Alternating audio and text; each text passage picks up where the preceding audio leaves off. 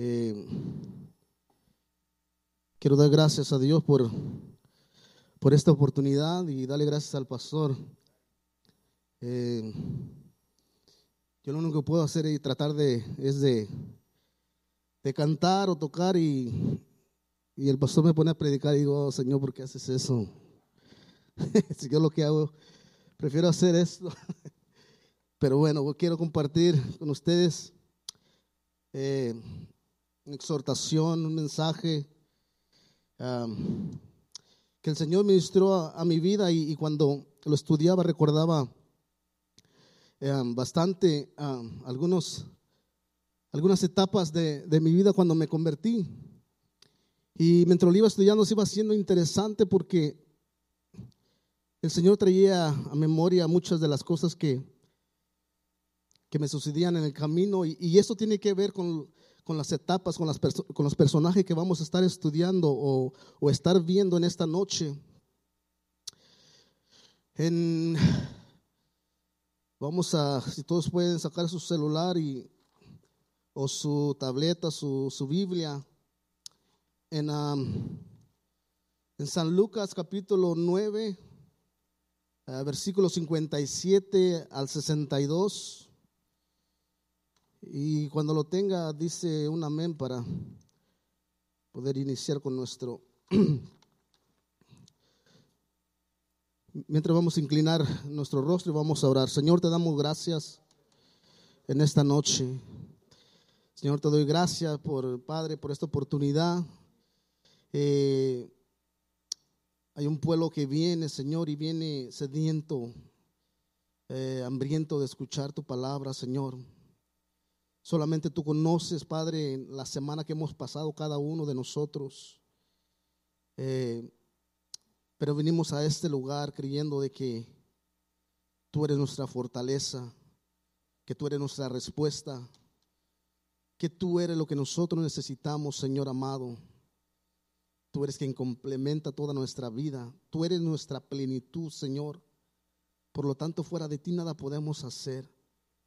Y te pedimos que en esta noche, a través de tu palabra, nos confrontes y nos hagas recapacitar y podamos hacer un autoexamen en nuestras vidas, Señor, y podamos estar en tu propósito, estar alineados con tu propósito que tienes con cada uno de nosotros en esta noche y aquellos que nos ven a través de, de las redes sociales. Recibe tú toda la gloria, recibe toda la honra en el nombre de Jesús puede tomar su,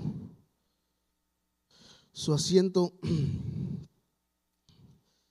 Estoy tratando de tomar un poquito de tiempo porque normalmente no sé por qué y le pregunto al Señor por qué me pongo muy, muy nervioso cada vez que, me dan la oportunidad. sea paciente, un poquito paciente conmigo solamente. Amén. Tenga misericordia. Lucas ¿Todo lo tiene? Lucas 9.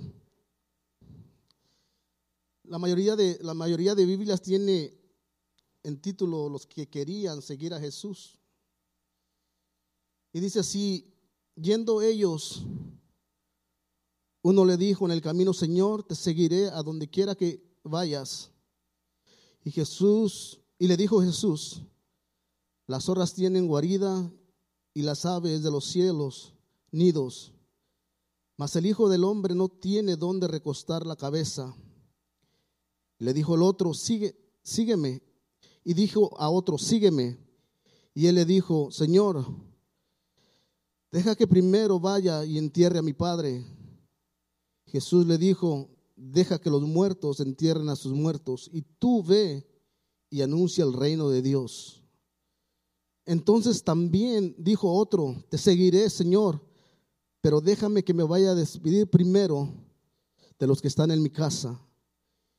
Jesús le dijo, ninguno que poniendo su mano en el arado mira hacia atrás es apto para el reino de Dios.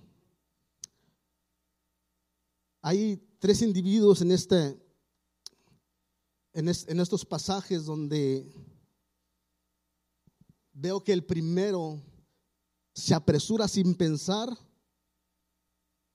las consecuencias de lo que viene o de lo, o de lo que va a ocurrir al seguir a Jesús. No mide que habrá retos y habrá dificultades. La mayoría de veces, si nosotros nos damos cuenta, el Señor siempre llama a las personas.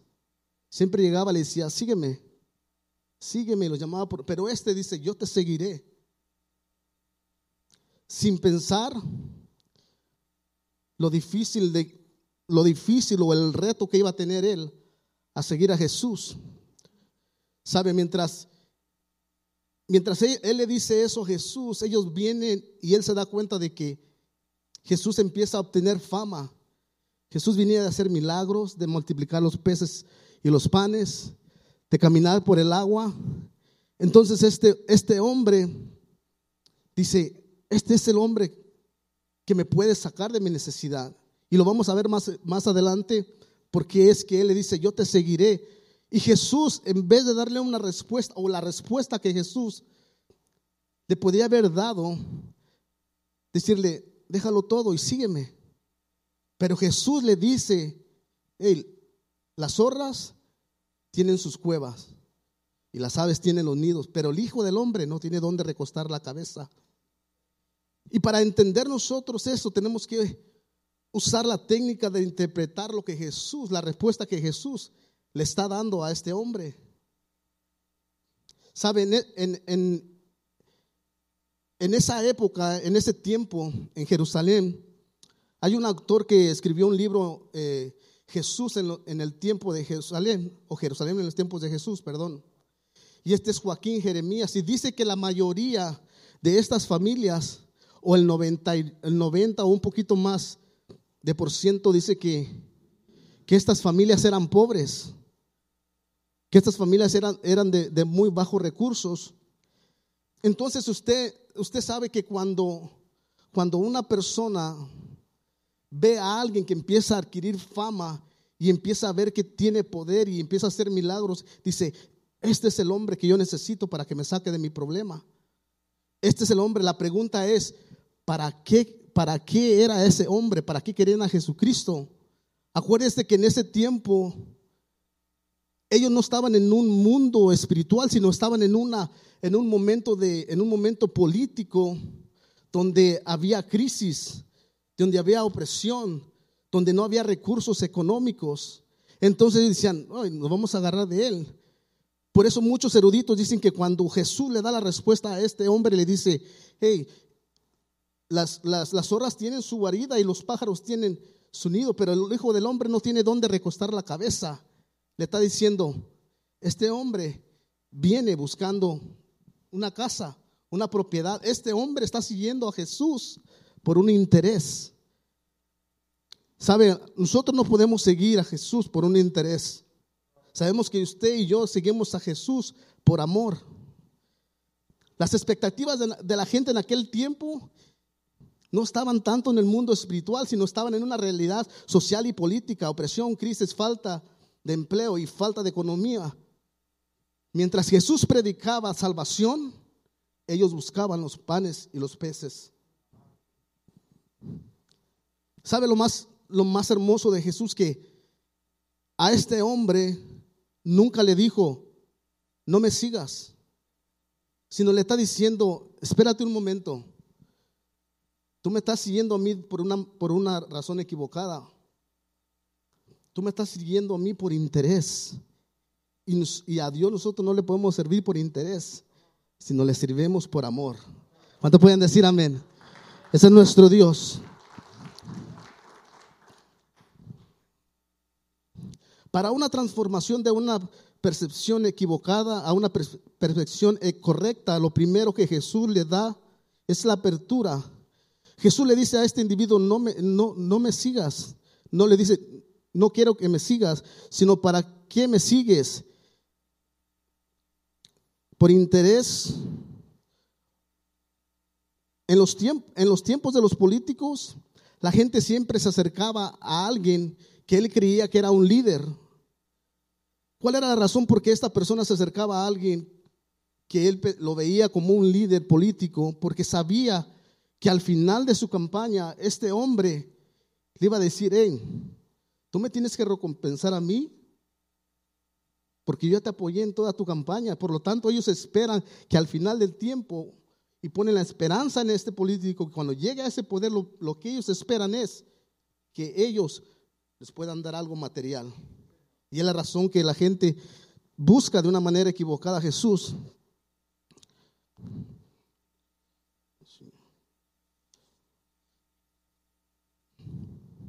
Entonces Cristo le está diciendo a esta persona, sígueme por lo que tú crees, por lo que, por lo que tú crees, lo que yo estoy proclamando. O sea, el mensaje de amor. Sígueme por eso, no me sigas por lo que yo te pueda dar materialmente. ¿Sabe? Ahora nosotros nos ponemos a pensar, y no que Dios no nos pueda bendecir, porque Dios nos bendice.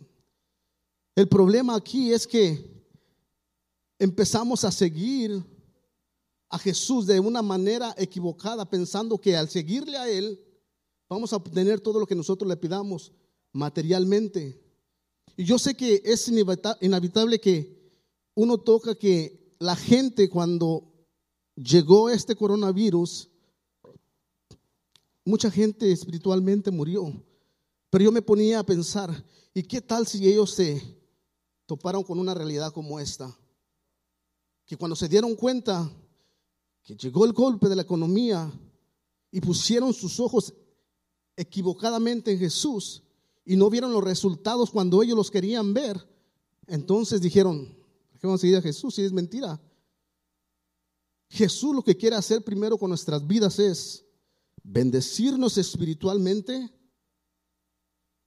nuestra alma, y después bendecirnos materialmente, porque ¿de qué le sirve al hombre ganar todo el mundo y de último se pierda su alma. Aleluya. Lo que Jesús le está diciendo a este hombre, no me sigas por interés, sígueme por amor. Y una vez que nosotros le seguimos por amor y le entregamos nuestro corazón al Señor, le entregamos todo lo que nosotros tenemos, entregamos nuestros sueños, nuestro ministerio, nuestros deseos, nuestros anhelos. Y que lo que hace el Señor es alinearlos con el propósito. Y no que todos se van a cumplir, pero los va a alinear con el propósito que tiene con cada uno de nosotros a través de nuestras vidas. Aleluya. So, a Jesús no le servimos por interés, le servimos por amor llega otro individuo y le dice, Jesús le dice, sígueme. Y él le dice, Señor, deja que primero vaya a enterrar a mi padre y después te sigo. Y estaba leyendo en unos comentarios y, y, algunos eh, están de acuerdo o han llegado a la conclusión de que no era realmente que a este muchacho se le había muerto el papá, sino que las costumbres de, en aquellos tiempos, o los judíos tenían que, lo que era el patriarcal, o sea que en esa casa se hacía lo que decía solamente el papá. Eh, podía haber cinco o seis hijos, pero lo que decía el papá, eso era lo que se hacía en ese entonces. Entonces no es tanto que hubiera muerto el papá, sino que este muchacho lo que quería decirle a Jesús es que no quiero deshonrar a papá. Deja que muera y después te puedo seguir. Porque era bien importante y, y, al llegar a él a su casa y decirle, ¿sabes que me encontré a Jesús en una cruzada? Me quiero ir con Jesús. ¿Qué hubiera hecho el papá? Lo hubiera expulsado, lo hubiera corrido. ¿Sabe? Miraba un documental hace dos años atrás y, decían, eh, vi dos, de dos judíos y dice que cuando ellos, eh, bueno, cuando, uno dice que cuando estaba durmiendo Jesús se le aparece en sus sueños. Y Jesús, y Jesús, y Jesús se le aparece en sus sueños y le empieza a hablar a esta persona y dice que él reconoce a Jesús como el Mesías, el Salvador. Entonces dice que él se levanta y empieza, y, la emoción que él tenía, empieza a compartirlo con, con, su familia. Entonces dice que el papá literalmente viene y lo amarra de la cama. y le dice, eh, porque hablar de Jesús es como, como insultarlos a, a, los, a, los, judíos. Entonces dice que lo amarraron al punto de empezarse a, morir de hambre él ahí, por el simple hecho de que él dijo que él quería servirle a Jesús, que Jesús se le había aparecido en un sueño. Y el otro dice, el papá quería matarlo y salió corriendo hacia los Estados Unidos. Porque el papá, por el simple hecho de que había encontrado o había tenido un encuentro real con Jesús. Y por eso esto cuadra porque este joven dice, deja primero que mi papá muera y, y después yo te sigo. Lo que este joven aquí no entendía es que Jesús, Jesús le quería enseñar a él una experiencia más, la que, más grande que la que el papá le, estaba enseñando a través de esas tradiciones que tenían en, en ese tiempo. Pero aquí lo importante es que no es que este hombre al seguir a Jesús o este joven iba a deshonrar a, su padre porque eh, si no me equivoco, me corrige, pastor, es que dice que el que abraza a Jesús abraza la ley. Y el que abraza a Jesús abraza la profecía, por lo tanto Jesús cumple, cumple la ley. Entonces Jesús le está diciendo, ¿sabes qué? Lo que yo quiero hacer contigo es sacarte de un hogar que está muerto o que hay una, una, una, una, muerte tradicional de lo que tú vives allí. Y yo quiero enseñarte a ti una experiencia viviente conmigo, que tengas una experiencia. Por eso le dice, sígueme. Porque al seguirle nosotros, a entregarle nosotros el corazón al Señor, Él va a empezar a mostrar. Entonces podemos llegar a un lugar y decirle, ya no voy a llegar con la teoría de decir, escuché que Jesús hacía esto y esto, sino vas a llegar y decir, Jesús hizo esto conmigo. Ahora yo tengo una experiencia, ahora tengo para llegar y decirte a ti que Jesús es real. No es lo mismo yo decirle a alguien, Jesús te puede sanar de cáncer, que usted le diga, Jesús me sanó a mí de cáncer. y eso es lo que Jesús le quería mostrar a este joven, que tuviera una experiencia y se saliera de esa mortandad tradicional que había en su casa. Aleluya. Te damos gracias, Jesús.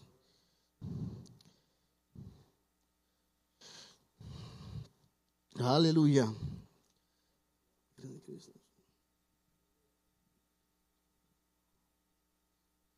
Y sabe cuando otra cosa que aprendí mientras, o hemos aprendido a través de los años, es que Jesús cuando nos llama es porque Jesús primero ve el corazón de la persona. Cuando Jesús ve el corazón, porque la mirada de Jesús puede penetrar hasta tu corazón y ver no solamente que tú le vas a servir, sino para qué le vas a servir. ¿Se acuerda aquel pasaje de de este saqueo, que dice que llegando Jesús a Jericó, dice que, porque saqueo era bajito, dice que se echa a correr y se sube a un árbol. Y dice Jesús, dice, bien, Jesús alzando la vista y viéndolo, lo vio. O sea, primero lo, lo que, lo que puedo entender en este pasaje o, lo interpreto es que primero lo vio a Saqueo y después observó su corazón. Y dijo, eh, y, dijo, baja de ahí rápido porque hoy ceno en tu casa. Jesús vio el corazón, sabía que había salvación en la vida de, de, este hombre y conocía el corazón, porque allí en la escritura dice que él mismo se arrepiente y dice que le va a regresar aquel que le robó. Y hay una conversión porque Jesús pudo ver el corazón de Saqueo. Y así a cada uno de nosotros, cuando nos llamó y cuando llamó a este joven, vio el corazón porque le dijo, tú deja que los, los muertos se entierren y tú ve y predica el reino de Dios. Lo está diciendo, tú eres un evangelista o tú eres un predicador. Y Dios nos ha visto así, nos ha llamado así. Por lo tanto, Jesús nos vuelve a llamar a cada uno de nosotros a tener esa experiencia con Él. ¿Y cómo es la única razón que podemos nosotros poder tener esa experiencia con Él es volver a meternos con Dios como lo hacíamos antes? Estas personas empezamos a ver al Señor y vemos que nos bendice y esperamos esta puerta que se abra bien grande mientras la de nuestro corazón se empieza a cerrar. Porque nuestra mirada se empieza a desviar. Wow, Dios me está bendiciendo aquí y Dios me está bendiciendo acá. Y cuando no tenemos cuidado, empezamos a abrazar más aquello y esto se empieza a cerrar más. Entonces, cuando esto se hace un problema para Dios, Dios resuelve los problemas bien fácil. Mañana te levantas si no tienes trabajo. Ahora será un problema porque no llegas a la iglesia los viernes, mañana no tienes trabajo. Y, y nosotros no queremos eso, preferimos obedecer, llegar voluntariamente. So, para Dios resolver los problemas, eso es bien fácil. Cuidemos más nuestro corazón, porque si nuestro corazón está en las manos o está con el Señor, en nuestra relación íntima con el Señor, todo lo demás, Dios lo va a ir alineando a nuestro propósito en nuestras vidas. Aleluya. En tierra, dice aquí la palabra en tierra, deja que los muertos entierren a sus muertos. Es tiempo que nosotros enterremos todo aquello que nos ha hecho algún momento daño. O tal vez tú estás pasando por alguna situación y, o pasaste por alguna situación donde tal vez en tu corazón hay odio, dolor, rencor. Y el Señor te dice en esta noche que lo entierres, que dejes que eso que quedó en el pasado, lo entierres y te enfoques en tener esa experiencia con Él de nuevo y meterte con Él de nuevo. Deja que lo pasado se quede en el pasado, que se quede enterrado. Empieza de nuevo, empecemos de nuevo.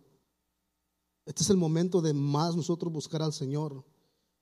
Cada uno de los, de los hermanos que han predicado aquí, el pastor está predicando de Apocalipsis. Y dice, todos los pueblos se lamentarán. Y sabemos que vivimos en los últimos tiempos. Y tenemos que empezar a agarrarnos de nuevo de la mano del Señor y empezarlo a buscar con todo nuestro corazón. Si es cierto, vemos la iglesia que eh, muy pocas personas, pero a nosotros nos tiene que servir para que nosotros nos agarremos del Señor y no ser uno más, sino de ser inspiración, de ser motivación y de hablarle a aquellos que regresen de nuevo a los caminos del Señor. El tiempo se está acabando. Sabe que tuve una experiencia cuando, cuando me entregué, el Señor me llamó en un momento que yo me encontraba haciendo lo que más amaba en mi vida. Y un día mi papá si puede confirmar lo que le estoy diciendo. Estoy seguro que la hará. Yo era una de las personas que me encantaba mucho el fútbol. Mi vida era el fútbol, era el domingo era ver fútbol todo el día, todo el día. Eh, fútbol era la iglesia para mí. Entonces, me encuentro un día en, en, una cancha de fútbol y me acuerdo que me empiezo a amarrar los zapatos para jugar y escucho una voz que me dice, ¿qué haces? Y empiezo, yo levanto mi mirada así y digo, no había nadie. Y me dice, ¿qué haces? Hoy hay servicio y tú dijiste que me querías servir. Y me quité mis zapatos y me fui al servicio. Y desde ese minuto jamás volví a regresar al fútbol, porque el Señor cambia nuestro corazón, porque cuando el Señor te llama, ve tu corazón. Y tuve la experiencia de un amigo mío que, que lo invité, cuando, me, cuando el Señor eh, me alcanzó, lo invité. Me sentía culpable porque, no sé si es la palabra correcta, pero me sentía culpable porque Éramos cinco amigos y cada vez que llegaba el fin de semana me hablaban y me decían, ¿qué vamos a hacer? ¿A dónde vamos a ir? Y nos poníamos de acuerdo y nos íbamos. Y obviamente no andábamos en, lugares este, saludables. Y eso era, eso era de, desde que estábamos en la escuela. Cuando yo vengo a los pies de Cristo me siento culpable.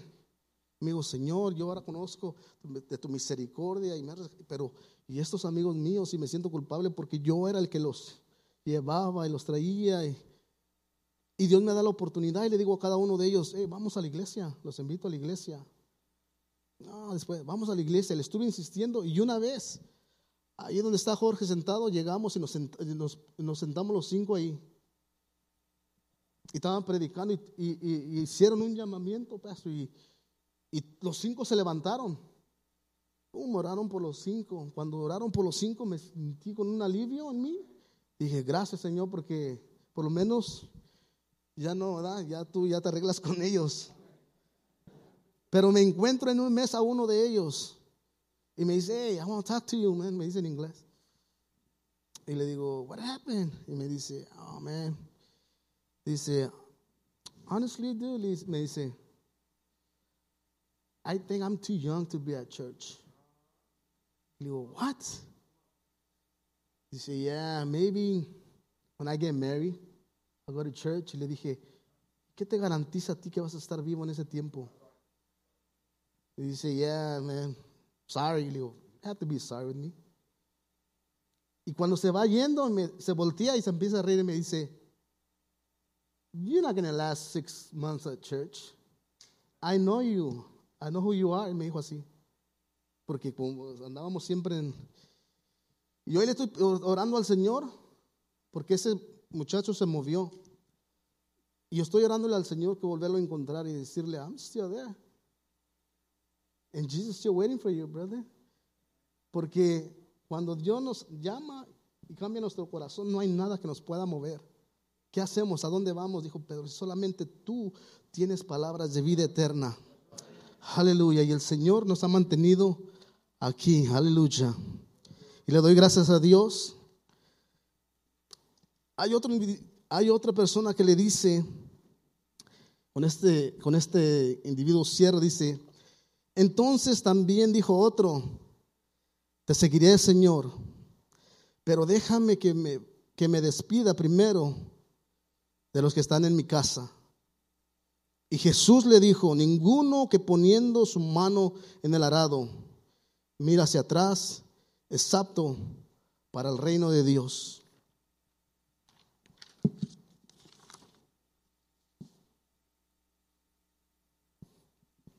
¿De qué, estamos, ¿De qué estamos hablando aquí en este pasaje?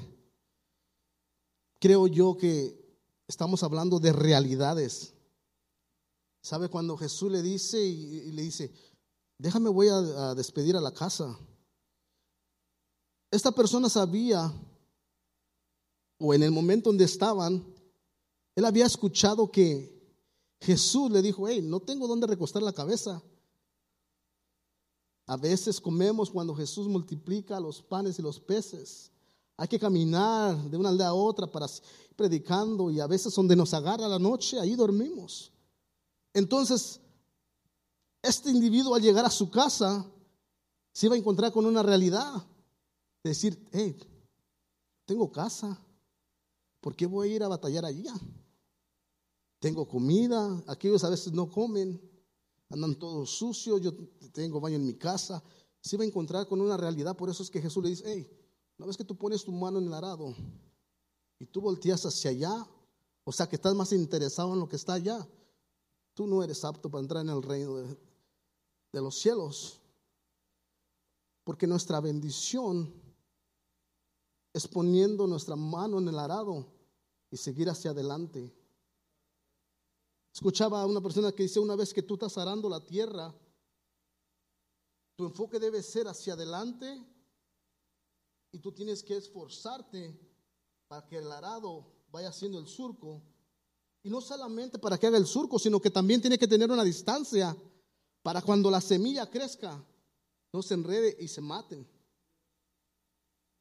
So a nosotros, y le está diciendo, aquel que no es o sea que una vez que tú pones tu mano en el arado y tú volteas atrás, las cosas no te van a salir bien.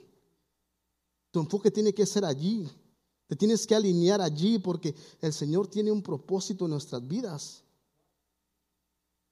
Para que nosotros podamos alcanzar ese propósito, tenemos que mantener nuestra vista y nuestro enfoque en el Señor y caminar hacia adelante. Lo de atrás ya se quedó atrás. Que no nos vuelva, que no cometamos el error de la esposa de Lot que se convirtió en sal.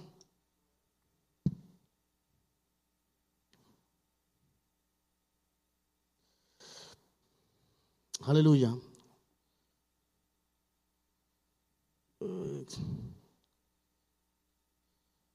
A veces nuestras bendiciones y las usamos como excusa para, para no servirle al Señor. Este hombre dice que tenía casa y tenía familia y lo tenía todo. Y esa fue la excusa que él usó para irse. Y a veces las mismas bendiciones que Dios nos da a nosotros, las usamos como excusa para no venir a la iglesia. Y de eso tenemos que tener cuidado. Tenemos que tener cuidado porque eh, nos hará perder demasiado el enfoque. Eh, en mi propia experiencia, eh, tal vez esté mal. Nosotros, ya ven, nosotros, yo trabajo con dos hermanos míos y un sobrino. Y a veces te llenas tanto de trabajo que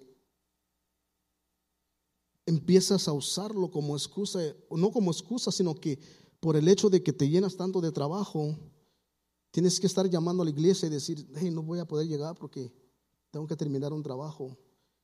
Y es entendible cuando haya una emergencia, cuando hay algo que no se puede dejar tirado y no puede... Y, a veces yo le digo a mis hermanos, una vez le dije a mis hermanos en una noche que le hablamos a, le mandamos un mensaje a Tony y le dije, ¿sabes qué, Tony? No vamos a poder llegar porque estamos terminando un trabajo. Cuando terminamos esa noche, un viernes en el trabajo, yo le dije a mis hermanos, nunca más vamos a volver a hacer esto. Al menos que sea una emergencia mayor y pedamos con anticipación, pero no lo vamos a volver a hacer. Creo que Jesús es primero y tiene que ser primero en nuestras vidas. Este dijo, primero déjame voy y me despido. Primero es Dios y después lo que sigue. Nos propusimos eso, pastor. Nos, propusimos eso y, y cuando, cuando te propones algo que sabes tú que te va a ayudar en tu ministerio, en tu caminar con el Señor, porque tienes familia y todo, Dios empieza a hacer algo maravilloso en nuestras vidas. Viene, viene un hombre y y lo conocemos, empezamos a relacionar. Y de momento este hombre viene y me dice, tengo muchos años, me dice él así. Y el Señor apenas tiene como 43 años. Y él dice, tengo muchos años que no había encontrado una persona como tú, que me cayera tan bien como tú. Y viene y me dice, ¿quieres dejar de trabajar? Y yo le dije, no, porque si la Biblia dice que el que no trabaja no coma y tú sabes que me gusta comer. ¿Cómo voy a dejar de trabajar si yo tengo que comer? Y, me dice, no, no, no, no. Lo que quiero decirte es que yo te voy a ayudar a ti. Dice, yo voy a ser tu patrocinador. Te voy a dar los libros y en seis meses yo te voy a llevar a hacer el examen y yo voy a firmar por ti. Dijo, y te voy a enseñar a hacer dinero con esto no con tus manos. Dijo, aquí el chiste y el nuevo nivel es que tengas conocimiento y sepas cobrar dinero a los negocios grandes. Y de allí tú vas a hacer dinero y jamás vas a querer volver a, hacer lo que haces el, el día de hoy. Y me dice el Señor para terminar, pero, dice, órale si es la voluntad de Dios. Yo le dije, yo oro antes de moverme, le dije, yo he aprendido hace mucho tiempo que yo no me muevo por emociones. Me muevo si Dios me dice, hazlo. Y si dice, por muy bonito que se vea, y dice, no, no lo hacemos. Y hemos aprendido a sujetarnos y lo que Dios hace es cuando tomas una decisión y decirle, Señor, tú toma primer lugar en mi corazón. Haz lo que tengas que hacer. Tus planes y tu propósito con mi vida para que se alineen. Y cuando nosotros hacemos eso, Dios nos va a bendecir. Dios ve tu corazón y ve para lo que te ha llamado. Y yo estoy seguro que cada uno de nosotros aquí tenemos un llamado y un propósito de parte de Dios. Y Dios lo va a cumplir en nuestras vidas. Dios les bendiga y Dios les guarde y gracias.